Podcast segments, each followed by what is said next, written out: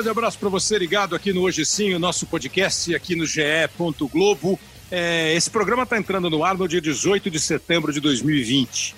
No dia 18 de setembro de 1950, foi inaugurada a TV Tupi de São Paulo. Chateaubriand era o dono dos diários e então, naquele instante, diários de emissoras associadas. Já tinha a Rádio Tupi, Rádio Difusora e começou o primeiro canal de televisão no país. Um pouco depois, quatro meses depois, ele também inaugurou a TV Tupi do Rio de Janeiro. Aí, cinco anos depois, foi inaugurada a TV Rio, veio a TV Record e nós tivemos, a partir daí, a televisão andando no Brasil. Estamos completando 70 anos de televisão. A televisão começou com pouquíssimos aparelhos, né? O próprio Assis Chateaubriand trouxe alguns aparelhos para o Brasil é, para que as pessoas pudessem ver o produto novo que estava chegando. Evidentemente, era para poucos, pouquíssimos, né? É, não tinha, não tinha aparelho de televisão para você ouvir. E o símbolo da Tupi, o índiozinho, acabou ficando absolutamente famoso e são é, fazem parte do começo da televisão, são os pioneiros da televisão brasileira. É, gente como Hebe Camargo, Inesita Barroso, Vilma Bentivenha, Lolita Rodrigues, e uma, Lima Duarte, Ayrton Rodrigues, enfim, uma série de talentos que certamente você conhece eh, cada um deles. E depois veio o esporte na televisão brasileira. A primeira transmissão esportiva que se tem registro na televisão brasileira é um clássico entre Santos e Palmeiras na TV Record de São Paulo.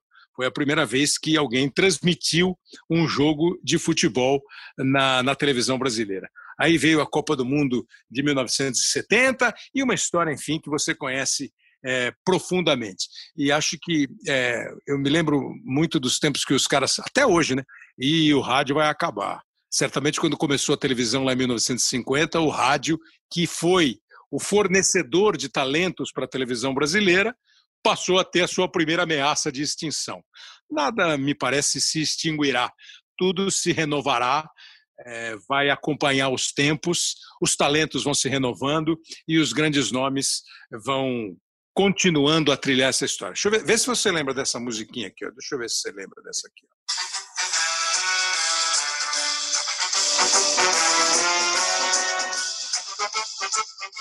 Essa música marcou a abertura de transmissões esportivas da Rádio Record e depois da TV Record de São Paulo. E a TV Record de São Paulo teve, em determinado momento, no começo dos anos 80, eu acho que uma fase que revolucionou a transmissão esportiva na televisão brasileira. Ou estaria o cronista errado, Silvio Luiz? Uma honra recebê-lo. Ah, tudo bem, Kleber? Tudo bom? Tudo bem. Não me lembro bem, eu sou muito ruim de data, cara. Ah, mas, mas eu essa... lembro nos anos 80 ah, arrebentando. Mas essa abertura que está aí, quando eu quando eu estava lá, eu falei, vamos fazer uma abertura assobiada com o William Furneaux, que naquela oportunidade era o maior assobiador do mundo. Então eu lembro, íamos três ou quatro aberturas separadas, porque precisava, né? Então, não sei a data, mas a musiquinha era essa. Na tava, a Record tinha a, a Record tinha parado. E eu fui lá no arquivo e falei, Ué, vamos usar a mesma música que tá, vamos economizar. Vamos pegar essa, essa, essa, essa abertura que foi da rádio e vamos passar para a televisão. E assim foi. E fez sucesso, um sucesso estrondoso. Eu falei da primeira transmissão, né, que foi cinco anos depois da inauguração da televisão, em 55. Em 65 veio a primeira transmissão da TV Globo, num jogo entre Brasil e União Soviética.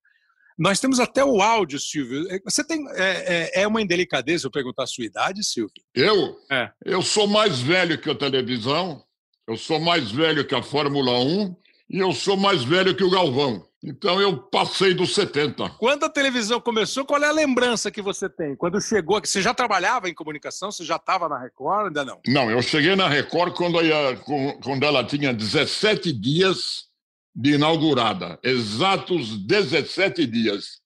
Eu estava na TV Paulista, com o Leônidas, com o Moacir, não estou me lembrando do meu nome, com o Leônidas, com o Flávio Azetti e com o Moacir Pacheco Torres. Estava com esses caras lá.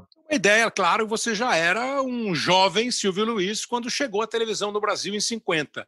Você lembra do impacto? O que aconteceu? O que se falava na época, Silvio?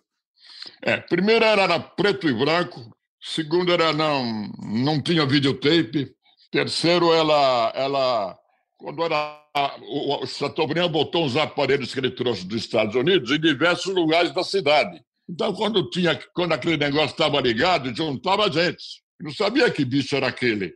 Pô, uma caixa com, com, com um vidro na frente e um monte de gente, né? Dentro. Fala, falando, dando risada.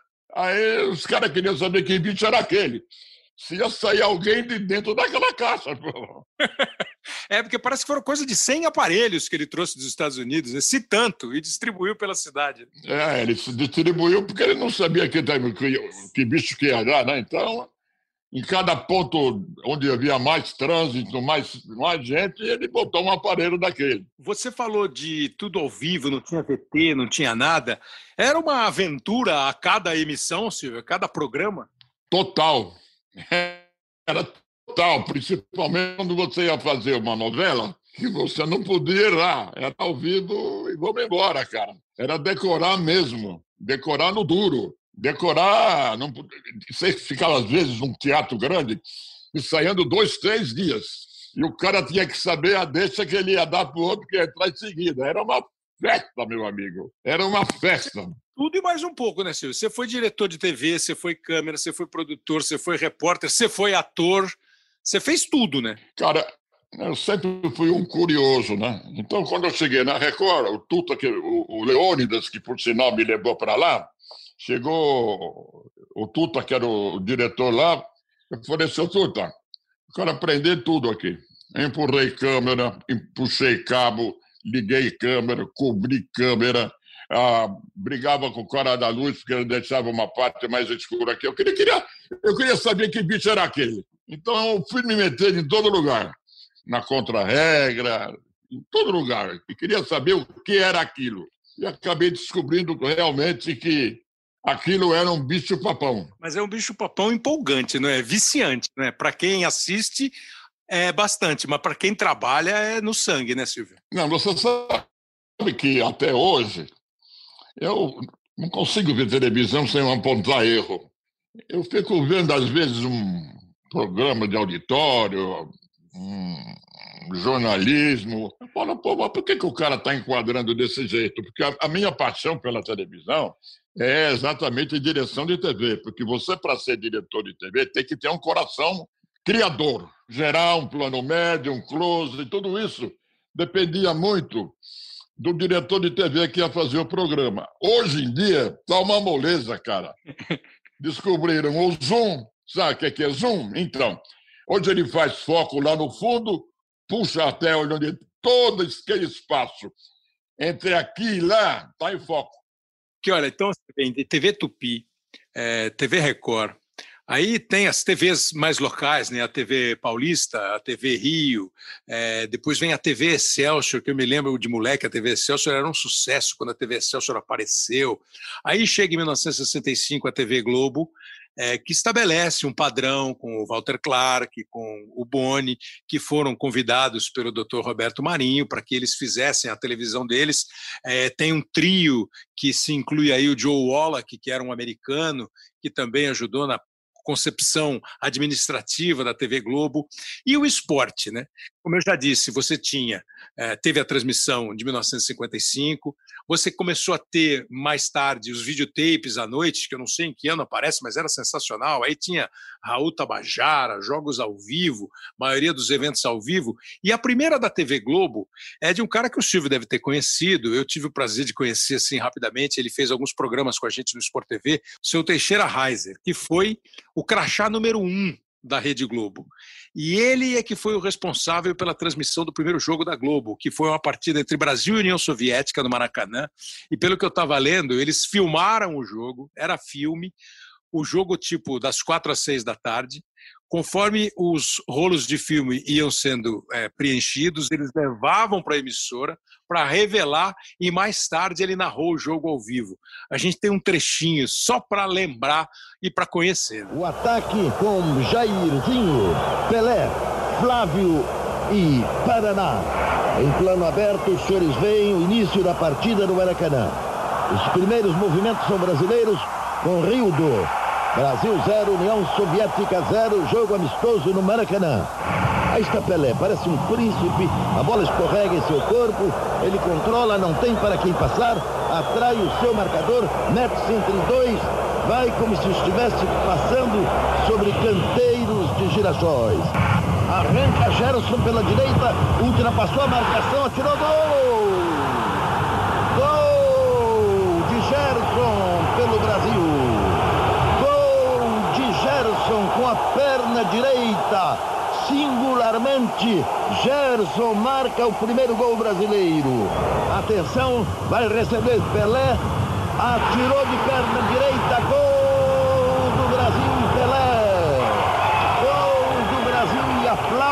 americanos de Bob Kennedy. Brasil 2, União Soviética 0. Netrevelli levanta o braço o juiz inglês e dá por terminado o jogo. Brasil 2, União Soviética 2. Jogo disputado no Maracanã superlotado gol de Gerson de pé na direita, gol de Pelé, o primeiro jogo que a TV Globo transmitiu. O Silvio foi repórter esportivo de rádio, o Silvio foi juiz árbitro de futebol, e o Silvio, não é pela presença dele, eu considero assim o trio que nos fez ser narradores como nós somos hoje, sermos narradores como nós somos hoje, esse trio é composto pelo Silvio, pelo Galvão e pelo Luciano. Eh, o Luciano, pela paixão, pela emoção, pela maneira como ele é, apaixonadamente transmitia um jogo. O Galvão, pela técnica, pelo timing. E o Silvio, pelo poder de descontração. Pô, me dou super bem com o Silvio, sou fã do Silvio. O Silvio me trata muito bem. Eu já falei para ele: Silvio, você não é narrador, você é um animador. Você é um apresentador de jogo de futebol. Como é que caiu a narração de esportes, a narração esportiva de futebol na tua vida, Silvio? É, caiu da seguinte maneira: a Record estava comprando uma série de jogos depois do falecimento do Geraldo José de Almeida, e o dono da empresa me chamou, o seu Paulinho, e falou: olha, chamou a mim e chamou o Hélio Ansaldo, que tinha uma experiência vasta de transmissão de rádio. Falou: nós compramos uma série de jogos aí, mas nós não temos um narrador. Assim mesmo. Então vamos fazer o seguinte: Desculpe. O, o Hélio, que tem experiência de rádio, narra, e o Silvio Luiz comenta. Ok? Ok. Então vamos lá, vamos para o primeiro ano. Fizemos o, prime, o primeiro jogo, o segundo, no terceiro jogo, o Hélio Saldo falou para o São Paulinho, São Paulinho, eu acho que o Silvio ia muito bem na narração. Senhor não quer dar uma, uma chance para ele? Aí, seu Paulinho, tá bom, próximo jogo você comenta e o Silvio narra. E aí começou a brincadeira. E a brincadeira fez um sucesso monstruoso. E eu lembro dos anos 80, o Silvio Luiz na, na TV Record. Mas, assim, para andar um pouquinho no tempo, eh, nós vamos chegar à primeira transmissão de Copa do Mundo ao vivo que foi feita para o Brasil, que foi a Copa do Mundo de 1970. Essa Copa de 70 era um pool, né? As emissoras todas se uniram para que fosse transmitida a Copa. Era só uma cabine nos estádios, todo mundo dividiu a conta. E foi feita uma transmissão com a TV Tupi, a TV Globo, a TV Record e a TV Bandeirantes. A TV Globo mandou o Geraldo José de Almeida e o João Saldanha. A TV Tupi de São Paulo mandou o Walter Abrão, o Geraldo Bretas. Mas tinha time do Rio também, que transmitiu a Copa. E a Bandeirantes e a Record fizeram uma dupla com o Fernando Solera e com o Leônidas da Silva, que o Silvio já citou. O Solera está com a gente. E o Solera gravou para nós também uma fala, porque ele é o cara que vem, né, que está aqui com a gente e narrou a primeira Copa do Mundo ao vivo para o Brasil. O Solera pegou essa época que o Silvio falou, de televisão ao vivo, mas com só duas câmeras transmitindo o jogo de futebol. Você tinha que se virar para ir para o estádio, para com duas câmeras captar tudo, absolutamente diferente do que a gente tem hoje. Mas aí, Fernando Solera começou a Copa do Mundo ao vivo e você estava lá. Conta um pouquinho para a gente, Solera. No México, operaram-se várias alterações, inclusive porque surgiram os primeiros satélites.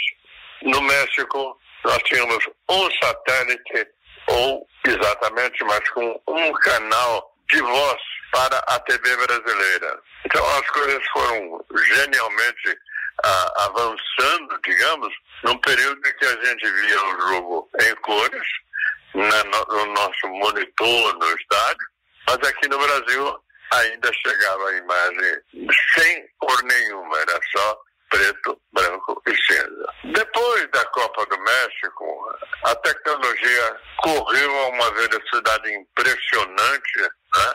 e começaram a haver transmissões de vários pontos do mundo para os nossos receptores aqui. Nós só tivemos a, a cor, as cores dentro de uma transmissão a partir da festa da uva de Caxias, no ano de 73.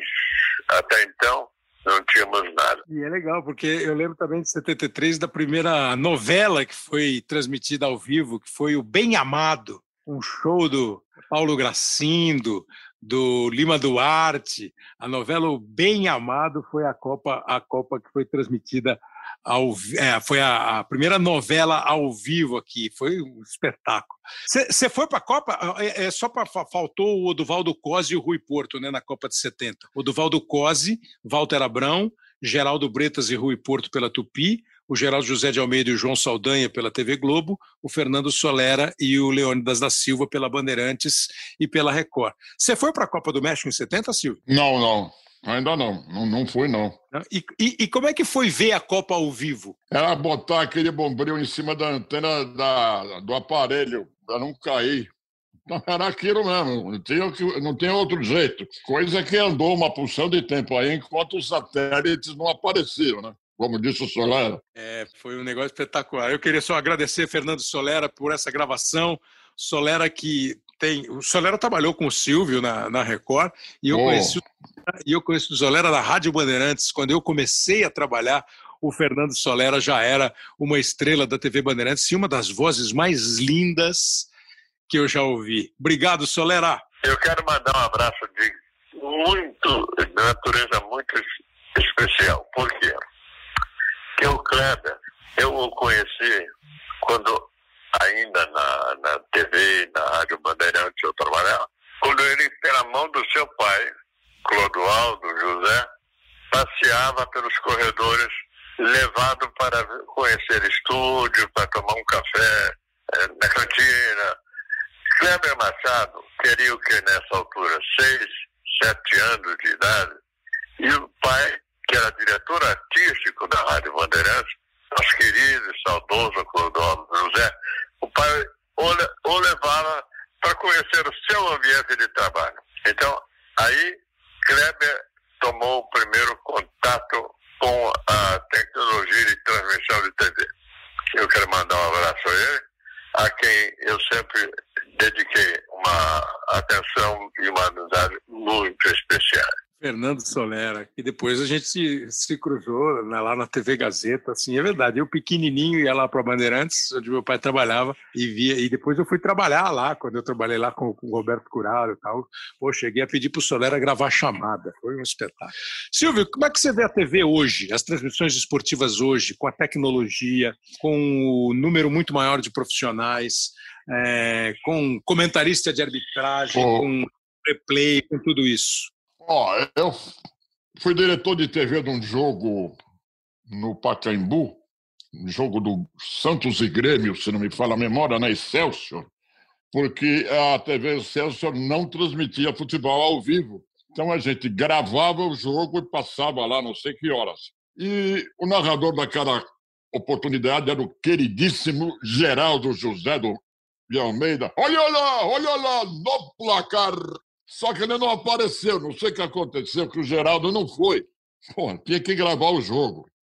Eu, como me, me meti a diretor de TV, é, sentei na mesa, chamei os câmeras antes Falei, bonitão, é o seguinte, vocês dois.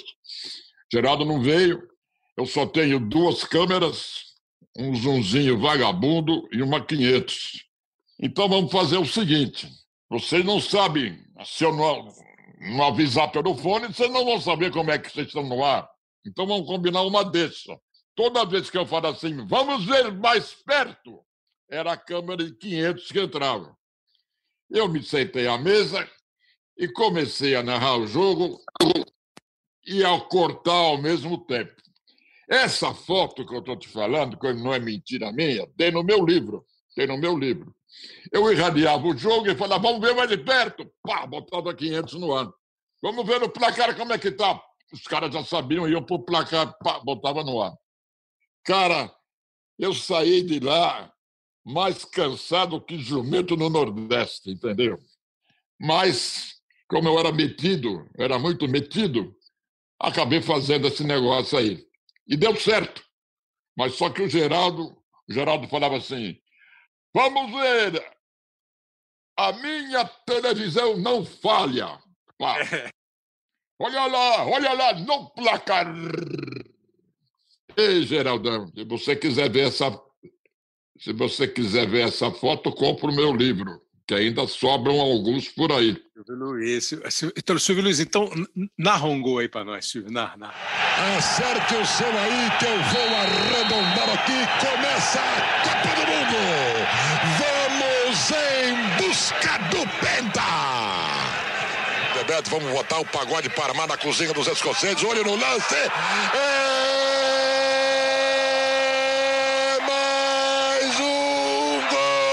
brasileiro, meu povo! Pular em cima da linha ele pode, pular em cima da linha ele pode. Olho no lance. Azedou. Cafu de novo do lado direito. A metida de bola foi do Dunga. Chegou, olho no lance. É mais um gol brasileiro, meu povo. Silvio Luiz, super obrigado. É história da televisão, 30 anos de história e o Silvio está aí há 65 mandando ver com a categoria ímpar. Obrigado de muito, mas de muito, Silvio. Primeiro eu quero me desculpar pela voz daquela época, porque eu acabei eu acabei ficando muito tempo fora do ar porque eu tinha, tive um pólipo benigno na garganta. Um abraço, Kleber. Valeu, obrigado você. Um abraço. Bom, eu vou falar mais de transmissão, a gente vai falar mais de transmissão, recapitulando, né? 1950, 18 de setembro, começa a televisão com a TV Tupi, aí vem a TV Record, TV Paulista, TV Rio, TV Excelsior, TV Bandeirantes no final dos anos 60, a TV Globo em 65, as transmissões esportivas, já mostramos a voz do, ouvimos a voz do Teixeira Reis narrando o primeiro jogo, o Solera narrando o jogo na Copa de 1970 e conversando sobre isso, a primeira transmissão ao vivo. O evento ao vivo me parece ainda ser o que chama mais atenção. É, pela, pela, pelas razões óbvias. Mas foram criados os programas. É, hoje, com a televisão aberta, com a televisão fechada, mesa redonda, noticiário, programas criativos, reportagens, pauta. E essas duas aberturas, quem gosta de televisão vai identificá-las.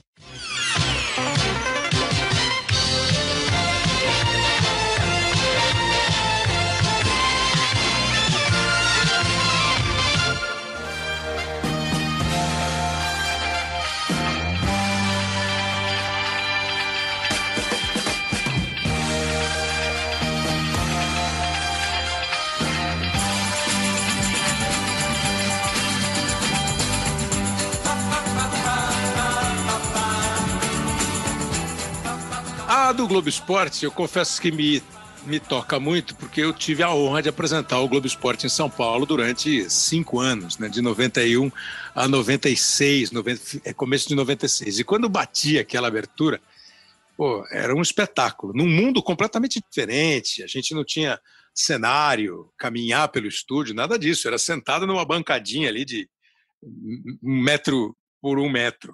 E o esporte espetacular, aí eu juro, cada vez que eu ouço a música do esporte espetacular, Pô, sabe que dá quase um nó na garganta, né? Porque vai ser bonita assim lá longe essa trilha sonora do Esporte Espetacular, que é o primeiro programa que eu tenho na cabeça. Sábado, na hora do almoço, onze e pouco da manhã, Léo Batista apresentando, Ondas Gigantes do Surf, né? Globo Esporte, Esporte Espetacular e os programas e as mesas redondas que nós temos hoje, e os programas que a Bandeirantes, a Record, o Silvio fez um programa chamado Clube dos Esportistas, que era uma, uma farra, era uma, um programa semanal. E eu vou conversar aqui com um companheiro nosso antigo, companheiro é, de muito tempo, que mais do que companheiro, eu chamo de amigo, ele me chama de colega, mas não faz mal. É, e ele trabalhou em vários. Ele foi editor do Globo Esporte, editor do Esporte Espetacular. Ele fez aquele Zona Mista na Copa do Mundo com o Felipe eh, Andreoli e com o Maurício Meirelles, que era um programa totalmente diferente. Hoje ele toca junto com o Lucas Gutierrez, ele é o editor do Segue o Jogo, que também é uma proposta outra. Tem história na hora de fazer programa esportivo, Sidney Garamboni? Fala, Kleber, meu amigo Kleber Machado. é, então, você falou da, da música, né? Do esporte espetacular, e quando tocou aqui eu também me emocionei, mas por um motivo diferente, né? Quando tocava essa música, Kleber, significava que tinha acabado o programa, que de nove a meio-dia e meio, né? Era um desespero, porque a gente chamava aquilo de um navio, né? Era um prazer, mas era um, um desafio. Então a gente falava assim: puxa, acabou mais um, graças a Deus. Vamos para a semana que vem. É, quando você me convidou para participar do podcast, né, com muita honra, eu aceitei. É, eu, eu, comecei a refletir né, sobre, sobre isso, né, sobre o esporte na TV e tal. E você falou muito da transmissão, né? Aí eu quase que criei um tripé, né, é, do que, que é o esporte, né, nesses tantos anos de televisão. São os programas, né, os debates, digamos assim, que são programas, mas são debates muito específicos, e as transmissões. E como você falou, eu trabalhei e trabalho é, dirigindo, sendo editor-chefe de programas e de debates. É, e aí eu comecei a fazer também um túnel do tempo, né? E reparei umas coisas que eu acho legais assim da gente falar sobre a característica do esporte, dos programas de esporte é, nesses 70 anos de televisão. É, primeiro que eles são, talvez, é, quase sempre os, os pioneiros de linguagem. Né? Eu diria assim que, que meio que é, o esporte lança algo, vê o que, que dá. E aí, às vezes funciona, às vezes não, e quando funciona, os outros formatos acabam é, adotando também. Por exemplo, a edição, né? A edição mais frenética. O uso da música sem vergonha de usar para emocionar. O esporte sempre fez isso, né? Então a gente, quantas vezes a gente chorou com matérias e tal, na hora que o cara tá dando aquele depoimento, o ex-jogador tá lembrando do lance e pá, entra aquela música assim, você, pô, você lembra, você lembra do seu pai, lembra dos seus amigos e tal, como você falou, lembra do esporte espetacular e chora e tal. Então eu acho isso legal para a gente começar a falar os programas de, de, de esporte são. É engraçado que o termo tem é dúbio, mas assim, eles são ponta de lança né, é, das novidades da TV, eu acho. E você fala um negócio que assim, eu, eu me lembro quando você chegou, é, que você começou a trabalhar com a gente. É, e, e, eu pensei em você porque assim o Globo Esporte, por exemplo, era um programa mais tradicional, que talvez arriscasse menos esse tipo de linguagem que você fala. E, e, você faz parte de um processo de tentar mudar um pouco a linguagem do Globo Esporte. E vai acontecer a mesma coisa. O esporte espetacular acho que sempre foi inovador. O esporte espetacular passou pelo esporte espetacular um time assim de, olha, é, pô, Luizinho Nascimento, Edil Vale Júnior, Vander Pereira, João Barbosa, o Emanuel Castro, trabalhou no, no, Esporte Espetacular, aí veio você no Esporte Espetacular. E assim, eu vou esquecer, o pessoal mais moderno eu vou esquecer. Hoje está o Zé Emílio no Esporte Espetacular. Ele tem quase que por obrigação ser a cada semana esse navio. Que por mais revolto que seja o mar, ele tem que sair de um porto, chegar no outro e chegar bem. Né? Chegar com qualidade, com emoção, com informação, mas com muita criatividade. Você vem de mídia impressa, quando você chega e vê aquela loucura, que é a frase linda que conta a lenda que o seu Armando Nogueira escreveu no primeiro script do Jornal Nacional, o Boeing decolou, e você trouxe para o navio Quando você chegou naquele navio, você achou que você falou, vou me atirar na água ou eu vou botar o cap de marinheiro aqui, o boné de marinheiro e vou navegar? É, eu, eu, eu, eu, fiz muitas lições de casa, né? Porque eu vinha de mídia impressa, como você falou, e de muitos anos de jornalismo cultural. Então, eu realmente eu já tinha trabalhado com esporte na mídia impressa, né? Mas eu queria ver se eu levava a não leveza, né? Mas assim as referências culturais, a coisa do entretenimento, da diversão também para o esporte. Aí vem o grande desafio, né? Sem cair na bobeira. Esse sempre foi o grande problema. É, quando você faz um jornalismo esportivo mais humorado, né, mais até debochado, você às vezes se contamina de tal forma que às vezes você termina o programa, o Globo Esporte, como você falou, que é um, um telejornal, você fala assim, puta, acho que exagerei, acho que foi bobeira demais hoje, entendeu? E às vezes vinham críticas, né? Famoso assim, pô, mas esse jornal tá cheio de gracinha, né? Então você fica tentando assim, pô, eu tenho que achar um meio termo que você dê a informação, né? Que o cara que gosta de futebol se amarre em ver, ao mesmo tempo ele também fala, puta, boa sacada é essa, realmente, não tinha percebido e tal. E você citou esse monte de nomes, assim, importantíssimos, né? Eu me lembro que um dos, dos personagens fictícios, né, que, que eu criei junto com o Mariano Batista, que fez muito sucesso é, naqueles anos de Globo Esporte, que foi o Gato Mestre, né? Que era um personagem que se dizia o sabichão, logo ele contamina o cara que entende, né? E ele começa a, a, a, assim, a, decretar verdades, né? É, exatamente como aqueles gato médico que a gente que a gente conhece. E aí eu me lembro que eu estava me achando o máximo, pô, que sacado um personagem e tal. E aí o pessoal falou assim: olha só, é o maior barato, né? Mas assim, personagem, bichinho, já teve os gibas de boia. Eu falei, William, e eu realmente eu lembrei, eu falei, cara, a gente acha que nova, mas é o que você falou. Tem uma linhagem aí de tentativas, né? A zebrinha do Fantástico? A zebrinha do Fantástico, né? Que você sabe que é bom você ter falado isso. É, a, a, e, e, quando eu cheguei na televisão, eu descobri uma coisa meio óbvia, né? Mas para mim que vinha de jornal, que escrevia a matéria, né? Pegava foto, às vezes diagramava e descia na gráfica para ver se estava tudo bem. Eu controlava o processo inteiro na TV eu vi que eu não controlava o processo, né? Que era importantíssimo. Todo mundo, é, todo mundo é dono do produto, né? E se um cara não sabe, dá tudo errado. E aí você falou da zebrinha, a gente estava fechando agora o Globo Esporte até num plantão com o Luizinho.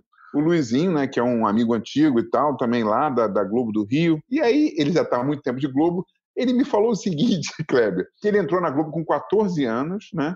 E que ele começou sendo assistente e tal, e que por quatro vezes a voz da Zebrinha não pôde ir na TV, porque ficou doente e tal. E ele falou que ele fez a voz da Zebrinha, entendeu? E fez a voz da Zebrinha pra mim lá, né? Coluna 1, zebra, porra, melhor que o original, pô.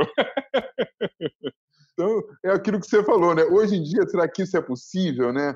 Com, é... esse tanto de gente, tecnologia? Então, tanto de gente, tecnologia, é, com uma discussão grande se o público mais jovem assiste televisão, não assiste televisão, se os programas sustentam os eventos, se os eventos alimentam os, os programas.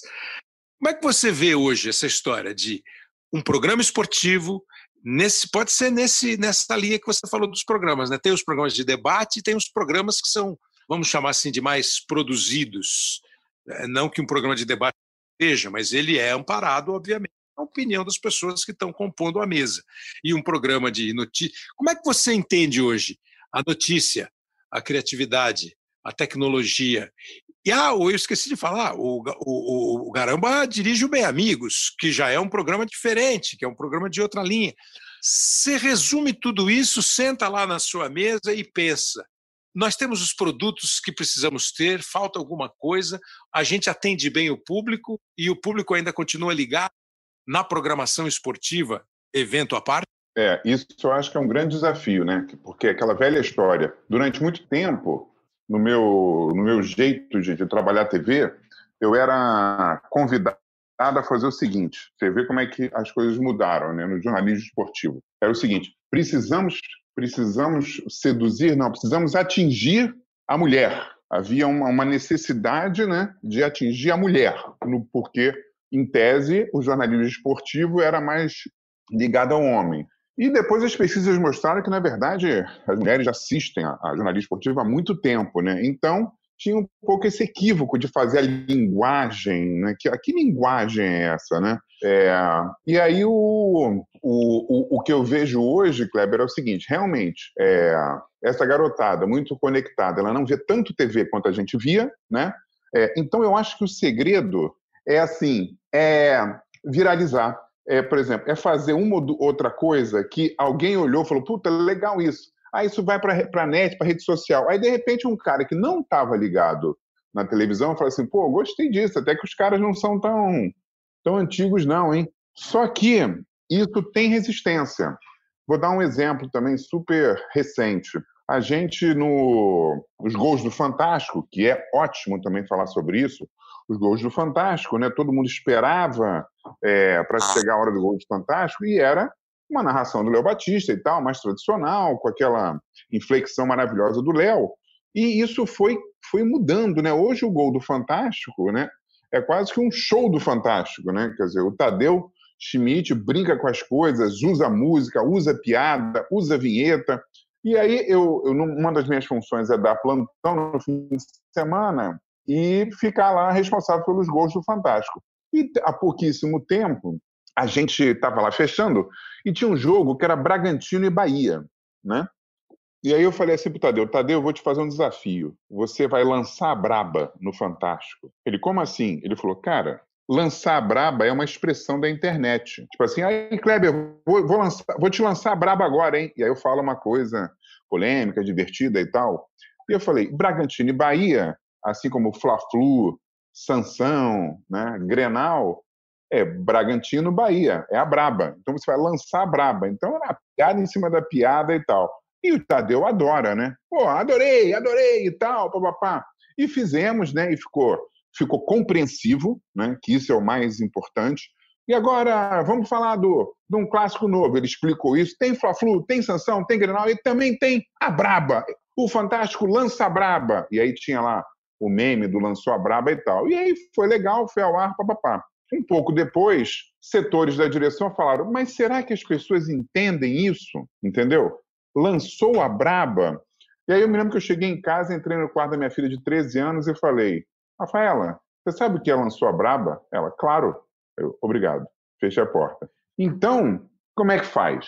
Né? Assim, eu acho que você, de novo, assim como o jornalismo esportivo teve que lutar para equilibrar a informação com humor, Hoje ele tem que equilibrar o seguinte: eu tenho que falar uma coisa que atinja um público que está meio afastado, mas que não afaste o público que já é meu meu amigo, né? É um desafio legal, um desafio quase semântico, né? Humberto Eco tem esse tem um capítulo de um livro dele que fala sobre isso, que é a, a, a dupla mensagem. Né? Eu falo uma coisa, você faz uma brincadeira comigo, eu entendo, mas o cara que está ouvindo o podcast não sabe o que, que é, mas entende. Né? Esse é o grande desafio.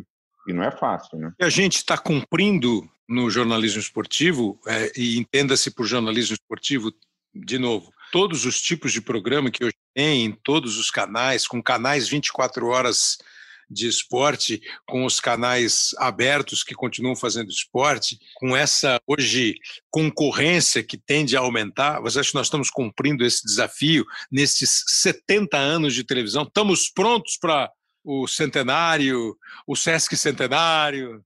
Estamos prontos? Eu acho que sim. Eu acho que o, a gente está se reinventando muito, né? Eu acho que, é, por exemplo, o, o, o, Globo Esporte, como você falou, que foi o carro-chefe, é o carro-chefe jornalístico do, da TV Globo, no caso, a gente teve o Thiago Leifert, que deu uma chacoalhada, e aí muita gente achou que era over, outros acharam que não era over, mas chegou também ao equilíbrio ele mesmo. Eu acho que a gente consegue brincar com o humor, eu acho que mudou, né? Hoje em dia você tem, se você reparar bem a linguagem, não tem tanta reportagem de jogo, tem mais o jogo contado por editores, né? Super antenados que fazem várias intervenções, colocam gracinha, meme e tal, para poder meio que é, é, adequar é, o, o, veículo, o jornalismo esportivo ao que o mundo está pensando. Então, eu acho assim, eu acho que uma coisa que é bacana, é, naquela velha história de que, ah, disseram que o rádio ia acabar, disseram que tal, Eu acho que a TV e o jornalismo esportivo fazem uma coisa que eu acho elogiável, que é o seguinte, eles não negam o que está acontecendo ao redor, eles incorporam, né? Eu acho isso bacana. Então, você... E, às vezes, quando não dá certo, você, ok, não deu certo. Por exemplo, a gente tem visto, quando explodiu é, a cultura dos YouTubers, YouTubers, né? É, a TV quis pegar, né? Alguns, ok, funcionaram, outros não. Então, assim, então é, é, eu acho que é um casamento, né? Um casamento. Eu acho que a, o jornalismo esportivo é saudavelmente promíscuo. Ele se relaciona com todo mundo, né? E quem der match vai ficar. É muito por aí mesmo. Que você, quando você fala dos gols do Fantástico, eu lembro de conversas assim com Marco Antônio Rodrigues. Ou quem queria ver gol tinha que assistir ou o Fantástico domingo à noite, ou o Bom Dia na, nas, na primeira hora do dia, ou o Globo Esporte. Hoje você assiste o gol 10 minutos depois que o gol saiu, se tanto, no teu telefone. É, hoje você tem, na questão de notícia, de noticiário, um alerta que de 10 em 10 minutos, se muito, é talvez menos, pisca aqui no teu aparelho, é, aconteceu tal coisa, fulano foi contratado, o presidente disse não sei o que lá. Então você tem hoje uma concorrência, plataformas e mais plataformas.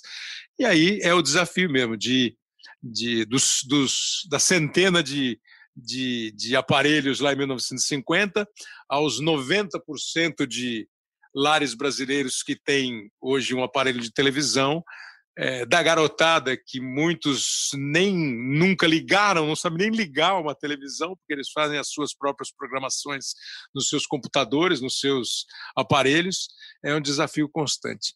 E tomara que a gente vá, vá levando.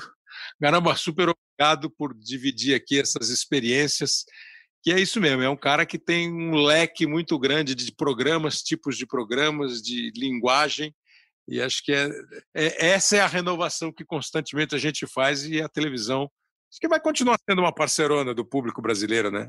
É. Obrigado, eu que agradeço, Kleber. E você estava falando, e eu, eu acho que eu tenho uma certeza de como a TV ainda é muito importante e relevante, né? É, qual é a grande novidade hoje de, é, em 2020 da comunicação? É, uma das, né? As figurinhas no WhatsApp. As pessoas se comunicam por figurinha, né? Hum. E a quantidade de figurinha que tem de bordões de vocês, né? Que criaram, né? O nome do podcast hoje sim, hoje não, né? É, pintou um clima terrível, né? Sabe de quem? E vieram figurinhas, entendeu? Então, conclusão é porque realmente, assim como a TV incorpora é, é, é, a cultura, a cultura também incorpora a TV. Acho isso é muito legal. Muito bom. Valeu, Garamboni. Obrigado. Abraço, pessoal. Vou voltar um pouquinho para as transmissões. Um pouquinho não, bastante, para as transmissões. Que é, no conceito, nesse conceito de televisão mudou, televisão vai precisar disso, daquilo, tem concorrência, tem várias plataformas, tem streaming, tem internet, tem isso, tem aquilo. Para muita gente, para grandes especialistas de televisão, já ouvi o Boni super diretor genial de televisão, falando assim que a televisão aberta vai se sustentar muito com o ao vivo, o jornalismo e também com o esporte. É, e quando você fala de transmissão, né, é, eu sempre fico meio com o pé atrás de falar nomes, porque você acaba esquecendo gente. Né? Então você vai voltar no tempo, vai pensar em Aurélio Campos, que fez transmissões esportivas. Nós já mostramos aqui o Teixeira Reiser, teve Raul Tabajara. Aí aqui em São Paulo, basicamente, você tem Orlando Duarte, Luiz Noriega na cultura, o Walter Abrão é, na TV Tupi. Já citei o Tabajara, falei do Silvio Luiz, é, tem o Luciano do Vale. Na Gazeta de Perão de Castro, José Italiano, a Bandeirantes do Fernando Solera, do Alexandre Santos. E aqui do nosso time, de quem trabalhou com a gente, né? Fico pensando assim, Léo Batista e Fernando Vanucci. Olha que dupla de apresentadores apresentadores, com todos os aplausos para os apresentadores de hoje, mas como nós estamos comentando 70 anos de televisão, né? Geraldo José de Almeida, que saiu do rádio, veio para a televisão, Record, TV Globo, fazendo dupla com João Saldanha, aí passou por aqui o Luciano do Vale, é, Ciro José, Reginaldo Leme fazendo Fórmula 1, Oliveira Andrade, comentaristas como Pelé trabalhando com a gente, além do nosso time de hoje. Aí vieram os árbitros com o Arnaldo César Coelho e hoje o time da Central é, do Apito. Aí você está falando, pô, mas você não está falando do. Não, vamos falar do também. Muito próximo a bola.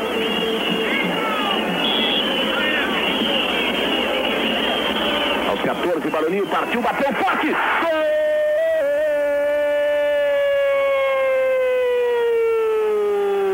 do Flamengo! Baroninho do meio da rua. Dois apenas na barreira. Ele partiu, cobrou firme de perna esquerda. 14 minutos e 30 no primeiro tempo no canto esquerdo baixo do goleiro Issa. Tá certo que o chute do Baroninho foi forte, foi no canto, mas realmente falhou o goleiro boliviano. Falhou e falhou feio, porque a bola passou por baixo do seu próprio corpo. Em 1981, esse jogo Jorge Wilson e Flamengo foi a estreia do Galvão Bueno na TV Globo. Ele já tinha trabalhado na rádio, na TV Gazeta, na TV Record, na TV Bandeirantes, no Rio e em São Paulo, e aí em 81 ele vem para a TV Globo, está indo para 40 anos de TV Globo. É, e nesses, nesses podcasts aqui, para falar dos 70 anos da televisão, claro que o Galvão ia dar essa colher de chá para a gente. Quando nós entrevistamos esportistas, Galvão, quando a gente fala de esporte, a gente costuma trazer o esportista para o lado do sonho, da carreira, das vitórias. Quando você narrou esse jogo, quando você chegou, quando você começou, você tinha, nesse período, você estava indo para é, sete anos de carreira. Né? Você fazia projeção da tua carreira? Você sonhava com alguma coisa para a tua carreira? Obrigado, Galvão, por estar aqui com a gente. Prazer, Kleber. Bom, uh, ah, para começar desses 70 anos de televisão, eu estou nessa história há 46, né? Desde 1974. A minha primeira transmissão não foi na, na, na Rádio Gazeta, foi na TV Gazeta, um torneio de tênis, chamava WCT, World Championship Tennis. É, rapaz, o Roberto Petri inventou um concurso, eu, eu não sei, eu, é, os, alguns irresponsáveis lá botaram em mim para que eu ganhasse. e aí ganhei no sábado, na segunda-feira me disseram, vai para o ginásio do Ibirapuera. Estava eu lá com Rod Laver, com Roy Emerson, com Ash, com, com Tomás Koch, nossa, Guilherme Vigas, era tanta gente. Eu falei, de que mundo é esse? Ah, na sexta-feira me deram uma passagem, você vai para o Rio, para a transmissão de Botafogo e Olaria. Aí no domingo, dia seguinte, pega um voo, vai para Belo Horizonte, América Mineira e Santos. Nunca mais parei de viajar nesses, nesses 46 anos. Mas uh, uh, eu confesso a você que tinha meus sonhos, claro. Eu tinha sonho de, de, de, crescer na profissão, eu tinha, sim, um sonho de ir para a Globo, depois que virei narrador, porque, na realidade, eu virei narrador em 77, quando fui para Bandeirantes, né?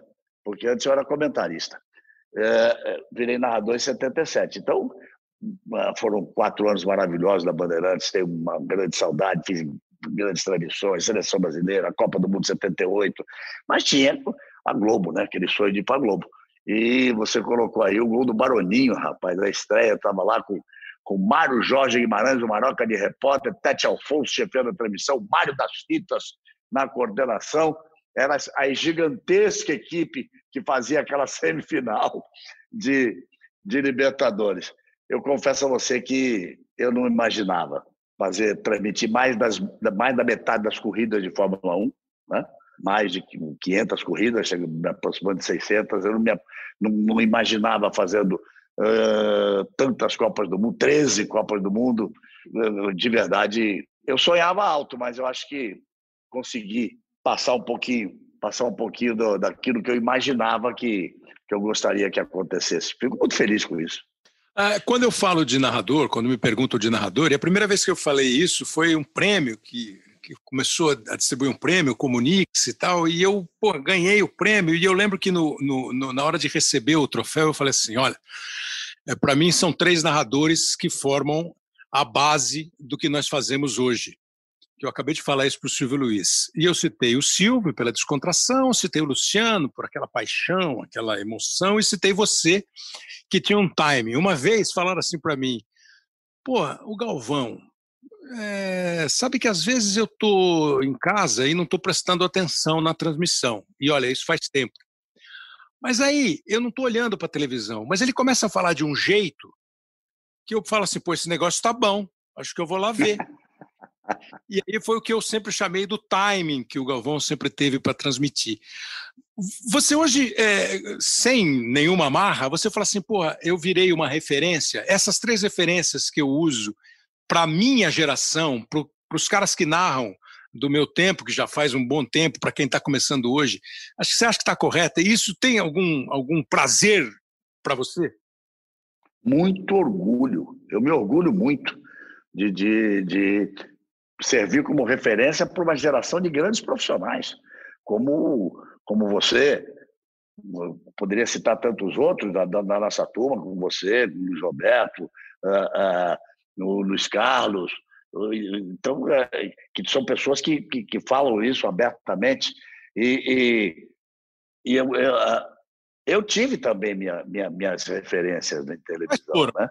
É, é, Walter Abrão, Geraldo Zé de Almeida, Walter Abrão, uh, Perão de Castro, tive, comentei jogos com Perão de Castro narrando, e Fernando Solera.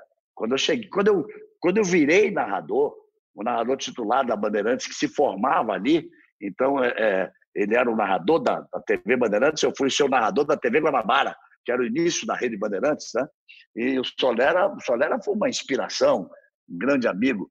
Recentemente, na comemoração dos 50 anos do, do, do tricampeonato, o, o Esporte Espetacular juntou o Fernando Solera com esse que vos fala, é, dizendo o Solera narrou o tricampeonato e depois eu tive a felicidade de narrar o tetra e o penta. Então o Solera tem uma importância muito grande. E, e você acertou porque Silvio Luiz e Luciano do Vale são duas referências realmente, e acho que você foi pelo, mais ou menos pelo, carinho, pelo caminho certo. A é. irreverência é. do Silvio é incomparável, né? O humor do Silvio na produção... Não, né? Era impensável para a gente dar risada é. na nossa... Né? É, exatamente. O, a, o Luciano, o carisma, a voz do Luciano, né?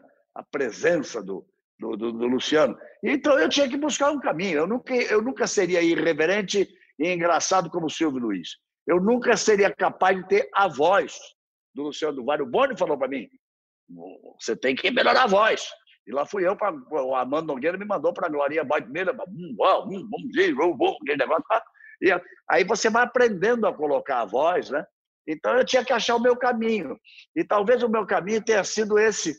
É, é, eu digo sempre, é, Kleber, que o narrador esportivo ele, ele é um equilibrista. Ele está sempre andando no fim da navalha. Você tem, de um lado, a emoção que você tem que vender, e do outro lado, a verdade dos fatos. Você não pode fugir da verdade dos fatos e você não pode deixar de vender a emoção. Então, você está sempre no fim da navalha. Eu digo outra, você não pode se imaginar mais importante que a imagem, mas também não pode ser ah, dispensável. É, é então, é estar é tá sempre no fim da navalha. E eu fui buscar meu caminho. E por isso que eu brinco sempre, digo que eu sou um vendedor de emoções me emociono com o esporte, minha vida sempre foi o esporte. E é, é bacana ouvir isso que você falou, porque muita gente já me falou isso também. Cara, quando você começa a falar, a gente, opa, esse negócio tá bom, vamos ver. Eu fui buscar meu caminho e, graças a Deus, acho que dei certo. Seguindo um aprendizado do, do mestre Armando Nogueira, né? que, que, que dizia sempre que é, é, eu, sempre, eu sempre me atrapalho um pouquinho com a, com, a, com, com, essas, com essas palavras, mas o Amanda dizia assim: segredo do sucesso, um pouquinho de sorte tem que ter, né? Mas tem que ter uma boa inspiração, mas muita transpiração. Você sabe disso muito bem. Tem, tem que fazer lição de casa, tem que trabalhar, tem que reconhecer que foi mal. Tem que, errei nisso, não posso repetir isso.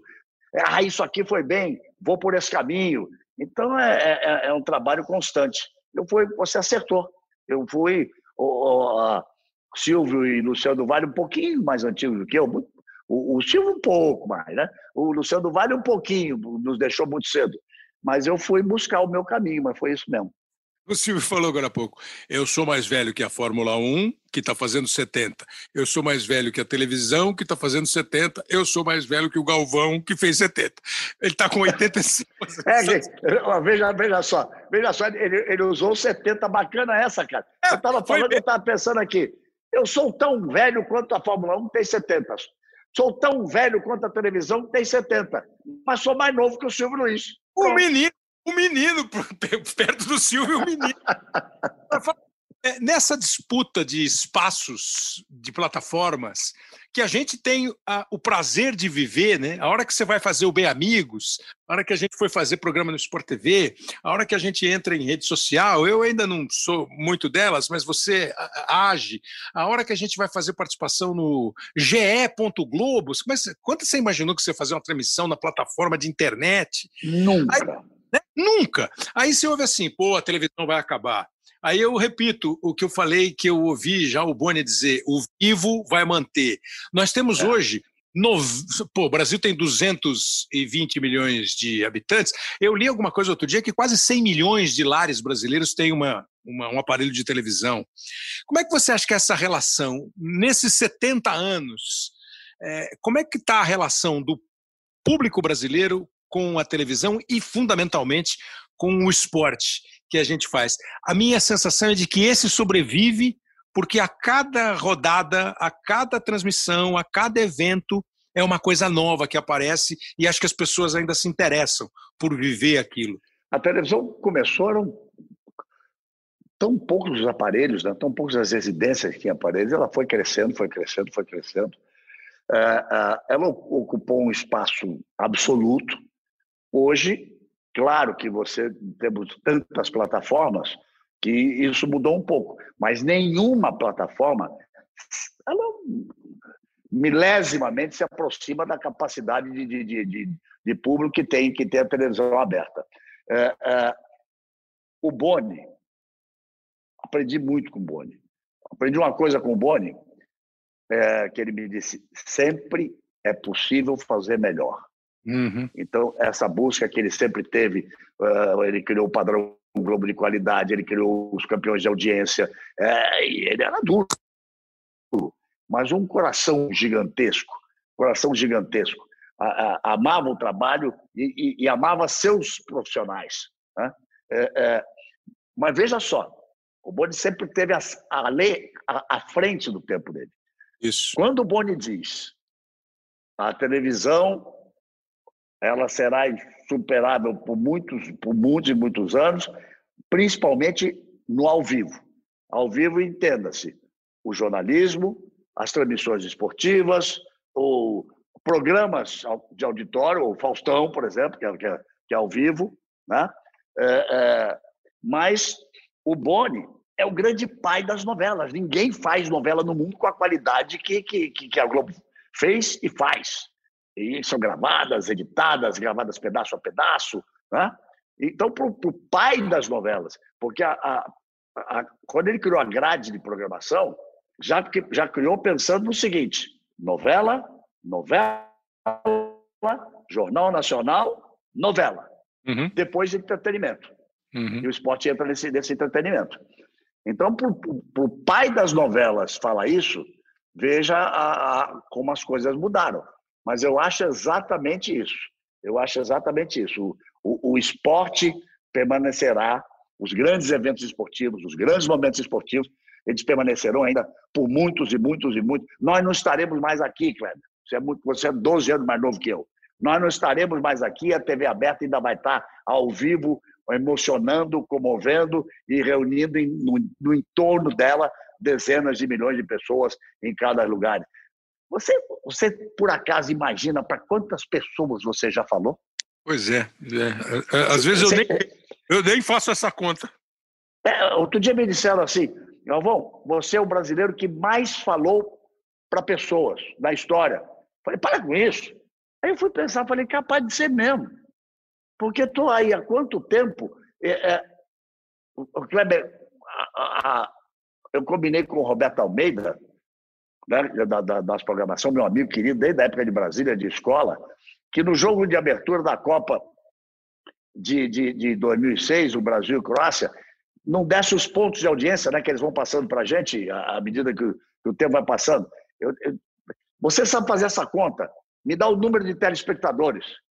E, e, e, por quê? Porque na véspera eu tinha almoçado com meu filho Popó e com o Adilson Miguel.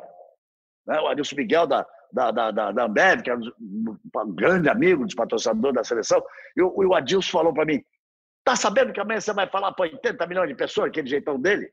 Eu falei: ah, deixa de chutar, Adilson, como é que você sabe disso?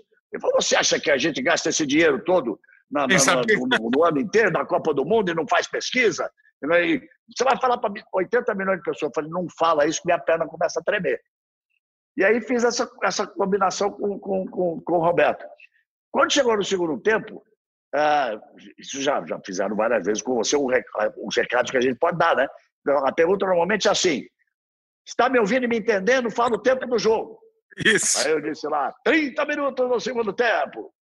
Se você estiver sentado, repete o tempo, repete o tempo e o placar. 30 no segundo tempo, um para o Brasil, zero para a Croácia. Ele falou assim: bateu 100 milhões de pessoas. Eu quase desmaiei. Pois é. Você falar para 100 milhões de pessoas. Quantas vezes na vida nesses tantos anos, só na Globo você está há 30? Quantas vezes só na Globo nesses 30 anos você falou para dezenas de milhões de pessoas? Soma tudo isso, cara. É, é. uma loucura. É uma loucura, se você pensar. E agora a gente fala muito de futebol. Ó, a população do... Você falou quantas pessoas? 100 milhões? Estou vendo aqui que a população do Brasil em 2006 eram 188 milhões de pessoas. Se falou para milhões. Naquele não, momento tinha 100 milhões ouvindo a transmissão do jogo do Brasil, cara. Isso é único no mundo, hein?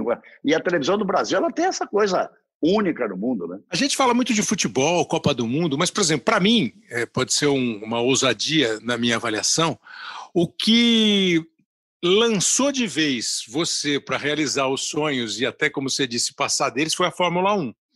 É, essa diferença de público de esporte é, faz parte dessa história da televisão? É, é, é, entra tudo nesse balaio? Porque daqui a pouco eu vou falar de Olimpíada, mas a Fórmula 1, por exemplo. Ah, porque não é um público normal, né? Ele não é um público igual ao do futebol. Ele passou não, as, os resultados que nós obtivemos. É, eu digo sempre que tem um público cativo. Uh, você, você uh, nós estamos conversando, daqui a, a, a, três dias, você vai fazer uma transmissão de Fórmula 1 que estou com a inveja boa de você. Eu não posso sair de casa. É, é, porque você vai fazer uma transmissão que deve entrar para a históra. Se, se for eu. ganhar. Como é que é? Se for eu. Ah, se você não sabia, eu já estou tá, já tô te avisando. Pronto. já estou te avisando. E Já aí. EP da Rússia. é, cara. Mas sabe o que, que é? O, o, se o Hamilton ganhasse, iguala ao Schumacher. Mas ele já tem mais pole positions, ele já tem mais, mais pódios, e igualado em vitória, só falta igualar o título para ser o maior de todos os tempos. Só uma fatalidade tira o título dele. E, e, e a Fórmula 1, ela ainda é no Brasil a maior audiência que existe no mundo. Exatamente. Nós chegamos a contar a Fórmula 1 em um na época de, de Ayrton Senna, por exemplo, às dezenas de milhões. Hoje a gente ainda chega a dezena de milhão. Passa de, de uma dezena de, de, de, de milhão de pessoas.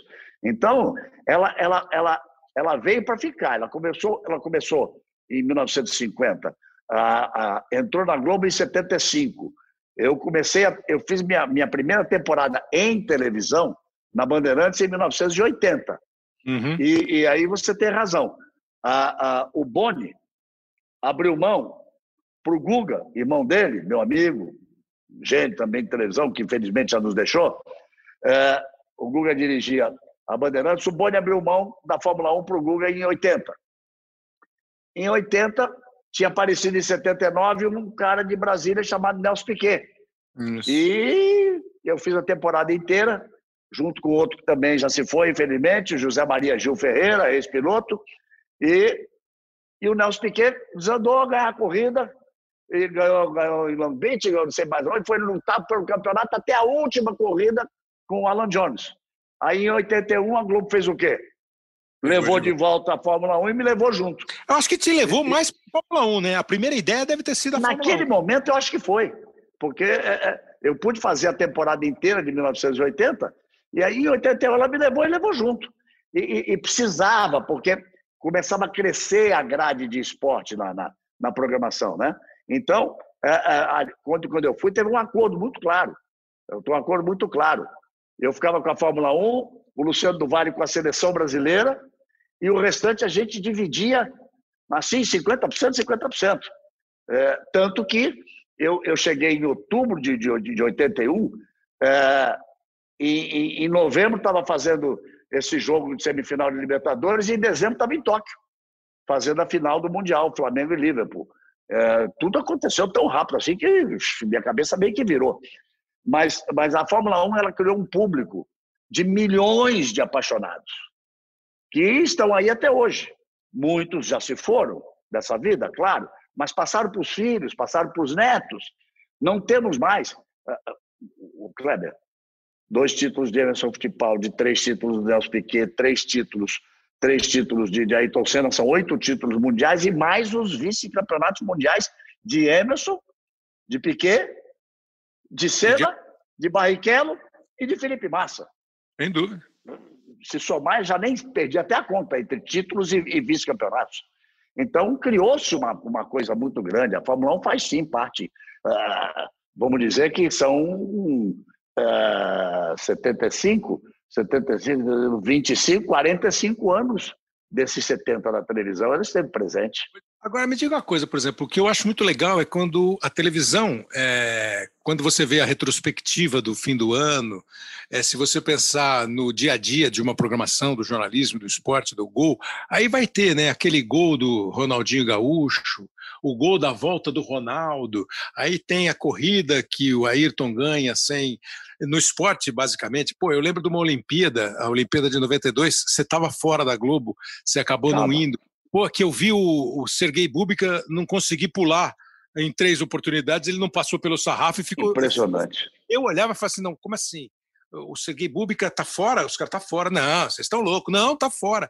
A gente registra muito o que entra para a história, como você falou, se o Hamilton, quando ele fizer as 91 corridas. Como é que é isso? Você está num veículo que registra história acaba sendo a voz da história, sem poder achar que você que é o negócio, que a história é o cara, mas você, você é a voz da história. A televisão tá ela, ela é né? encantadora para quem vê e para quem faz. Demais. Eu acho que é absolutamente encant... ela é encantadora para o pro protagonista, ela é encantadora para quem vê e ela é, é é tudo na nossa vida. De quem faz, de quem conta a história, de quem vende a emoção da história, é tudo. Eu, eu, eu, olha, eu sou imensamente grato à minha profissão, eu sou imensamente grato a Deus, porque eu, imagina o seguinte: uh, no tricampeonato mundial, eu não estava, estava assistindo na televisão. Uh, mas narrar o Tetra, narrar uhum. o Penta, quando será o Hexa? É, uhum. sei lá se botar aqui. Uh, as vitórias a primeira vitória do Nelson Piquet, a despedida do Emerson, a primeira vitória de Nelson Piquet, os títulos mundiais de Nelson Piquet, a primeira vitória do, do Senna, os títulos mundiais do Senna, a primeira vitória de Barrichello, a primeira vitória de Felipe Massa, é, momentos inesquecíveis. E Olimpíada. Porra, um ouro. Cara, essa maluquice de Olimpíada, né? Me vem, me vem muita coisa à cabeça. O, o, o, o, o ouro, o, o ouro do voleibol masculino, o ouro do voleibol feminino, o ouro do César Cielo. Ah, ah, ah, eu, rapaz, eu tomei uma de você. Quer dizer, eu não. Os terroristas tomaram uma de você. Você você estava escalado para aquela final, para aquela final feminina do vôlei de praia, ouro e prata para o Brasil. Foi, e aí foi. E soltaram a soltaram a bomba. Eu estava num restaurante jantando e você estava trabalhando. Você passou a noite inteira trabalhando e aí me ligaram e disse assim: vai, corre lá para a praia, que o Kleber trabalhou a noite inteira. Sacanagem com você. E, mas foi mas a primeira, é, mas... o primeiro ouro feminino né, do Brasil. Primeiro é, ouro feminino. Primeiro ouro feminino. É. E, e, já foi ouro e prata de uma vez, né? É. A, a, a Sandra e Jaqueline com, com, foram os primeiros ouros femininos. Aquela transmissão era sua. É, é, é. mas essas coisas a gente não não esquece, a gente não, não esquece. Tem, tem, tem momentos engraçados. É, hoje não, hoje não, hoje não, hoje sim. No Grande Prêmio da Áustria. É, é, eu acho isso muito. Mas, mas tem também, né? Ganhou, perdeu, ganhou, perdeu, ganhou. Isso! Perdeu, ganhou! Eu, Eu acho muito parecido, cara. É muito parecido aquela sua, aquela sua, aquela sua narração do Grande Prêmio da Áustria, o Rubinho, aquela ordem horrorosa de deixar o Schumacher passar, e você, hoje não, hoje não, hoje não, hoje sim. E eu, eu vi ali, e eu juro, eu juro que eu vi o cara perder, porque a abraçada dele veio depois. Nós estávamos na linha, nós estávamos na, na, na, na, linha da borda. E realmente aconteceu isso, só que eu esqueço, esqueço o nome do, do, do, do, do cara que, que, que deu a abraçada, Kleber, e a mão não chegou. A mão não chegou, a ponta, a ponta do dedo não tocou na borda da piscina. E aí, de verdade, perdeu, ganhou, ganhou, perdeu, ganhou, perdeu, ganhou. Isso é uma coisa ficou na cabeça da gente para a vida inteira. É porque tem que, tem que levar mesmo, não tem muita coisa. Agora, como é que foi a tua, a tua, a tua relação com televisão? É, quando você era moleque? Porque acho que para nós, assim, que temos mais de. Não sei se eu chuto 30, 40, acho que mais de 40 com certeza. Pô, a televisão era tudo, não era? Assim, ah, tinha lá o bailinho, o cinema, mas a televisão é, é, era um encanto. Pô, eu me lembro da Copa de 74, a de 70 eu lembro, assim, mas a de 74, quando chegou TV a cores, você estava começando a trabalhar e eu estava vendo a Copa do Mundo. A televisão, é, é para você, é, antes de trabalhar? Rapaz, a minha ligação com a, com a televisão, ela é umbilical. Porque a TV nasceu no dia 18 de setembro de 1950. Eu nasci no dia 21 de julho de 1950, portanto, menos de dois meses antes da televisão. São Paulo. No Rio, pouco depois. Minha mãe, dona Mildred, hoje com 91 anos, Mildred Santos, era uma grande atriz do rádio. Uhum. E quando começou a televisão, os atores, atrizes, diretores de rádio foram para a televisão. Então ela fez os primeiros teleteatros. Ah, as primeiras transmissões de televisão na, na, na, na, Tupi do Rio, porque primeiro foi a Tupi de São Paulo, depois a Tupi do Rio, fez os primeiros programas. Então, eu, eu cresci ouvindo falar de Paulo Porto, de Paulo Gracindo, de Fernanda Montenegro, ah, colegas dela ali. Meu pai, Aldo Viana, veio do rádio também e criou alguns dos, alguns dos primeiros programas importantes da televisão brasileira. O programa de Ari Barroso, o programa de Silveira Sampaio, ele era diretor. O, o Kleber narrou pelo rádio, junto com Ari Barroso e Antônio Maria, era o trem narrando um jogo, imagina a confusão que devia ser três narradores num jogo. O Sul-Americano de 49. Foi o, o, o, último antes da televisão. Né? É. Então, a minha, a minha ligação é, é, é, é um, é um, absolutamente umbilical. Deve ter alguma coisa genética nisso.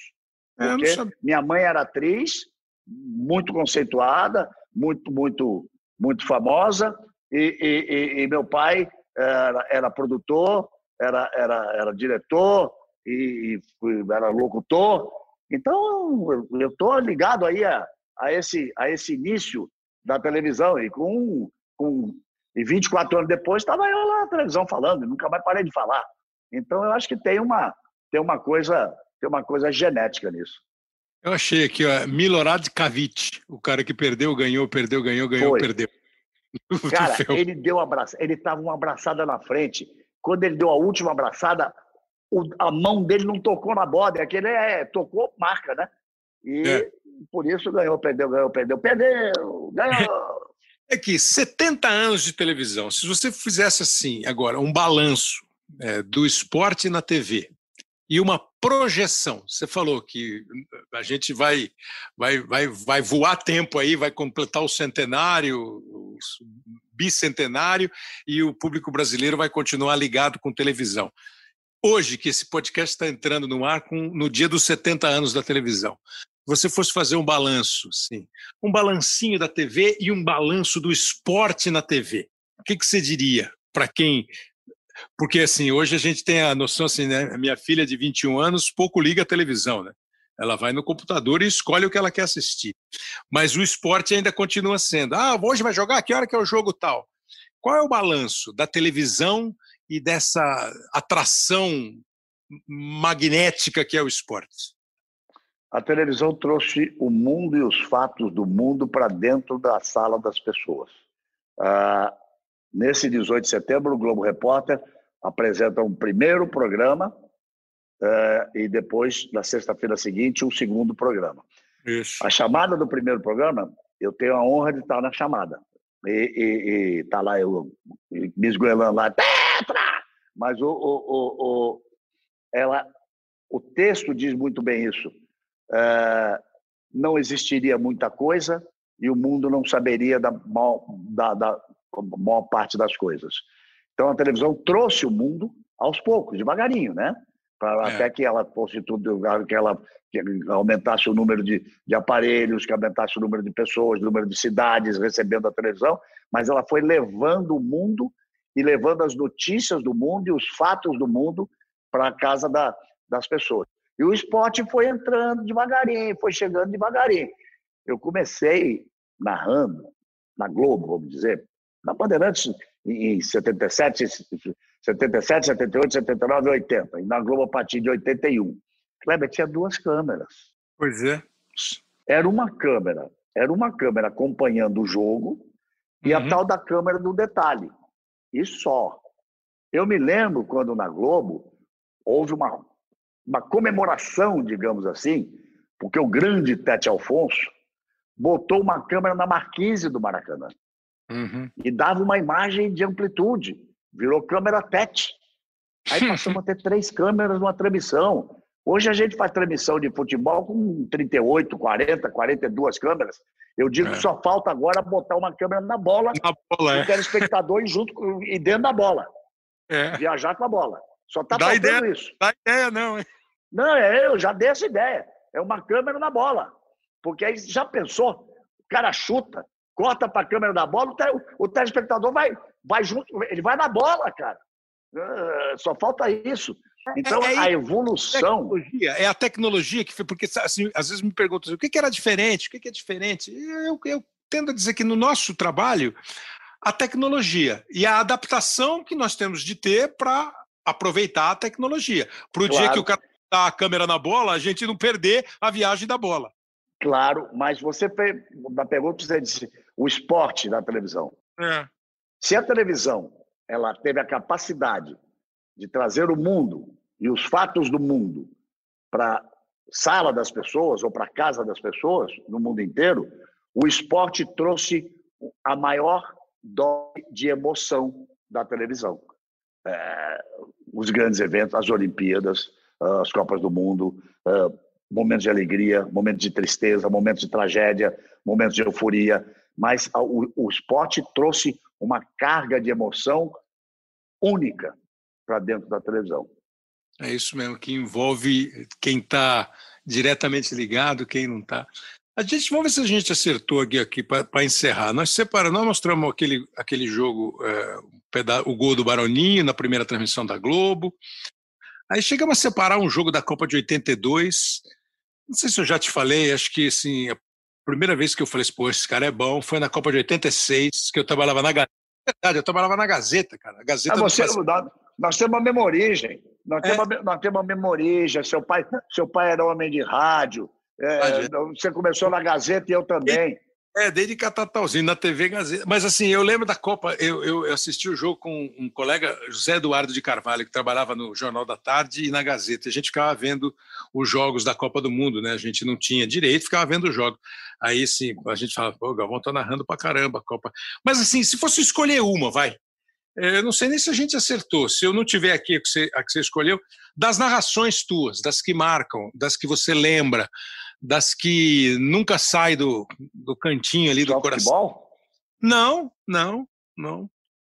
Eu tenho, eu tenho, eu tenho três narrações preferidas.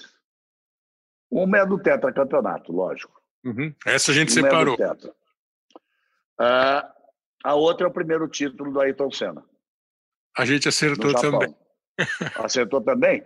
E a terceira, a terceira é curtinha, cara, mas é a que tecnicamente mais me encanta. É prata, é prata, é prata, é prata. que foi a medalha de prata em Sydney.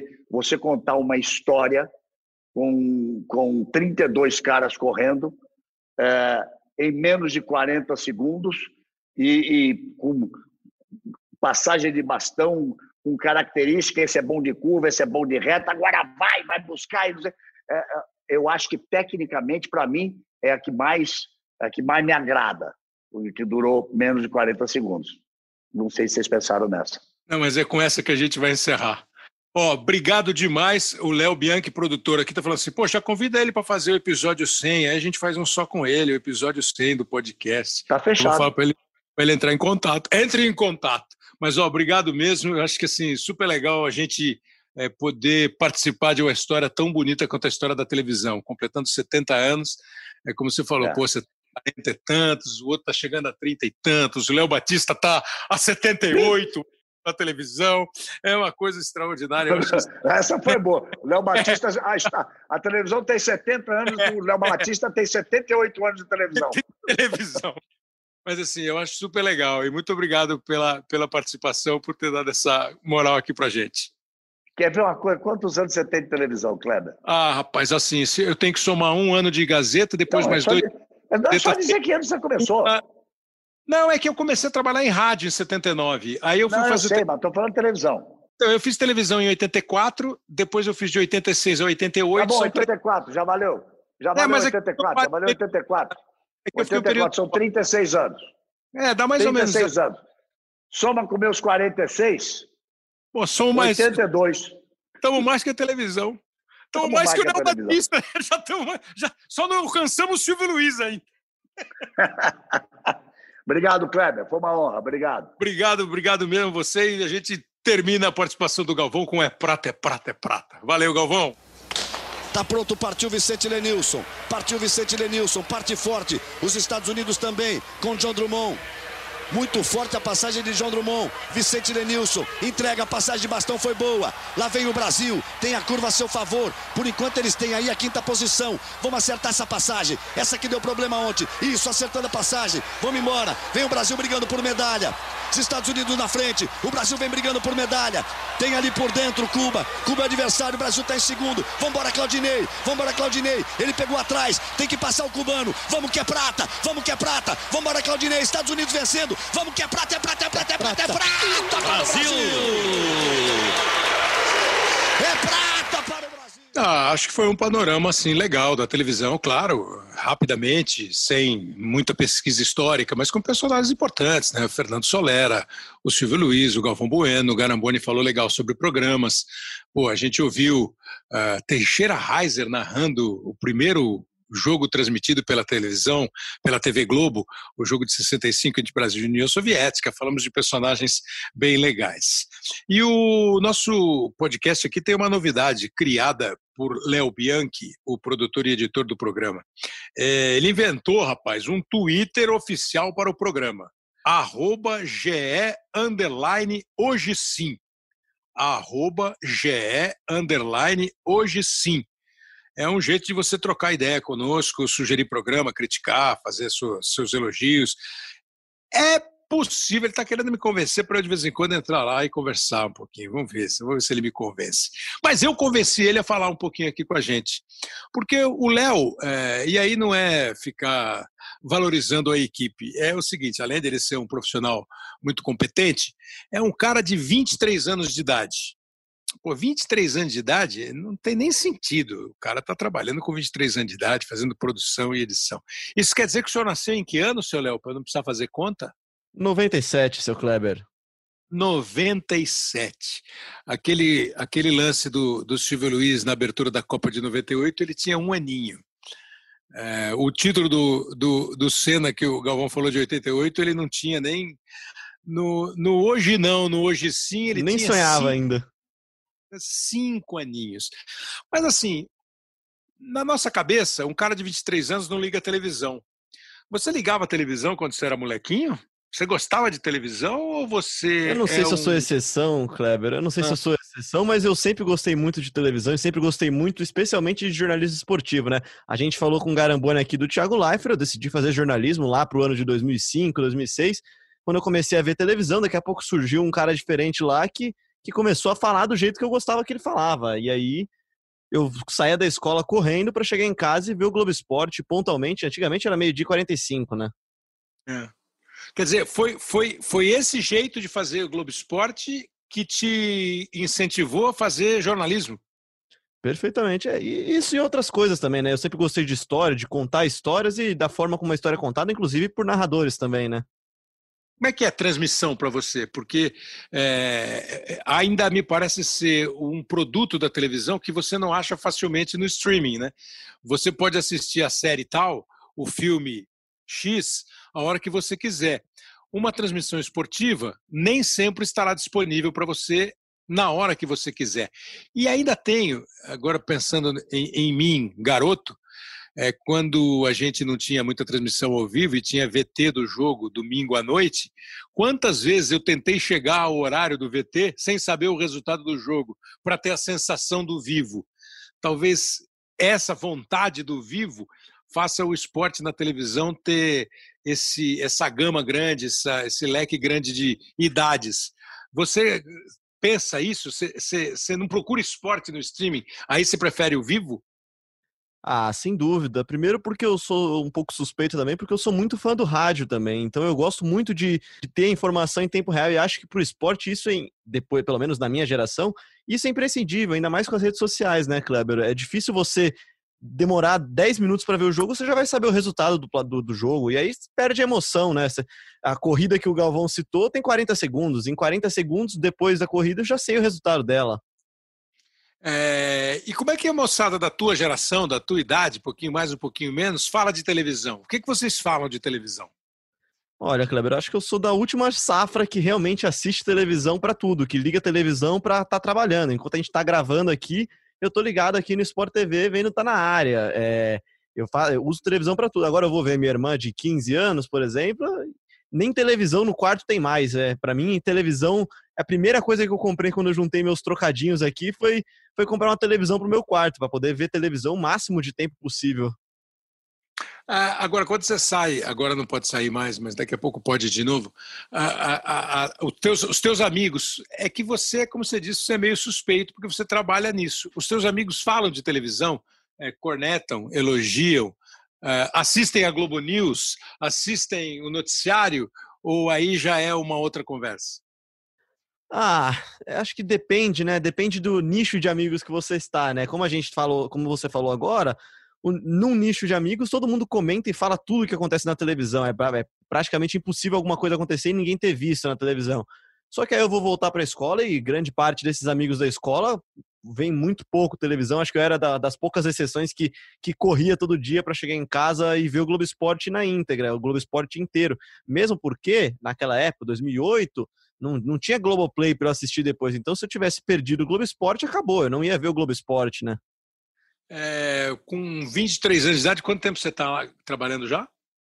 Ah, eu trabalho desde, desde os meus 18 anos, comecei na Rede TV do Silvio Luiz e depois vim aqui para a TV Globo e faz quatro, três, quatro anos que eu já estou na Globo já.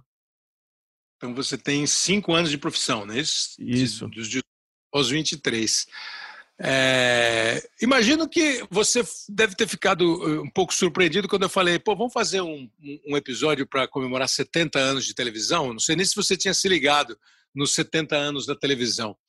Mas agora, trabalhando, tendo todas essas informações, os seus colegas mais velhos, os seus colegas que estão chegando depois de você, as conversas com os amigos que falam de televisão, com o que não falam. Você, com 23 anos, se tivesse que projetar a televisão no dia dos 70 anos, o que, que você diria? Rapaz, se deixou passar o Silvio, o Garambone e o Galvão fazer a pergunta mais difícil para mim? É, ah. porque você tem mais tempo para fazer. Pois é. Eu acho que a televisão, tal qual o rádio, jamais vai acabar, né? E, e especialmente. E até, de tudo, e até de tudo que você ouviu desses personagens todos. Pois é, então, eu vou pegar uma frase, acho que foi até do Galvão que falou, que, que o ao vivo, o Garambone falou, o ao vivo nunca vai ser substituído, cara. Eu acho que o rádio é insubstituível por causa da agilidade, a televisão é insubstituível por causa da agilidade e da, e da imagem. E acho que os meios vão saber conviver, né? Eu, pessoalmente, esporte eu só assisto na televisão. Eu tenho uma dificuldade extrema de assistir o esporte no streaming e meu vizinho grita gol 10 segundos antes de, do que eu. Foi bem, Léo, foi bem. Eu quis botar o Léo Bianchi, porque depois a gente ouvir é, o Silvio, é, o Galvão, o Garamboni contar a história, eu acho que era legal, é, até para você, que deve ter muita gente na faixa é, etária do Léo, e felizmente imagino e espero que de todas as idades acompanhando quando fica a fim de ouvir o podcast, eu queria ouvir essa opinião. Valeu. Léo Bianchi, que passei no produtor... teste, né? Foi bem, foi bem. Que é o produtor e editor do nosso podcast aqui do Hoje Sim, no GE. Globo, em outras tantas plataformas disponíveis. Fizemos esse programa hum, que entrou no ar no dia 18 de setembro de 2020, exatamente na data em que a televisão no Brasil completa 70 anos. Ah, mas Obrigado peraí, mas peraí. Vamos, vamos terminar com uma narração do Kleber Machado, então, né, pô? Vou com... Programa é? especial sobre a televisão, sem narração do Kleber. Escolhe a sua, então, pra gente colocar na edição, Kleber. Não, hoje sim, você escolhe. Pronto. O que você separou aí, você sapeca. Vamos com ela então, vamos terminar com ela. Quando você dá o tchau, a gente bota a narração escolhida por Kleber Machado, que ele não me contou ainda. Tá bom. Grande abraço, obrigado pela atenção, galera. Até a semana que vem. Valeu. E aí o Hernandez faz um cruzamento bom. A bola passou, sobrou na direita, Pavard!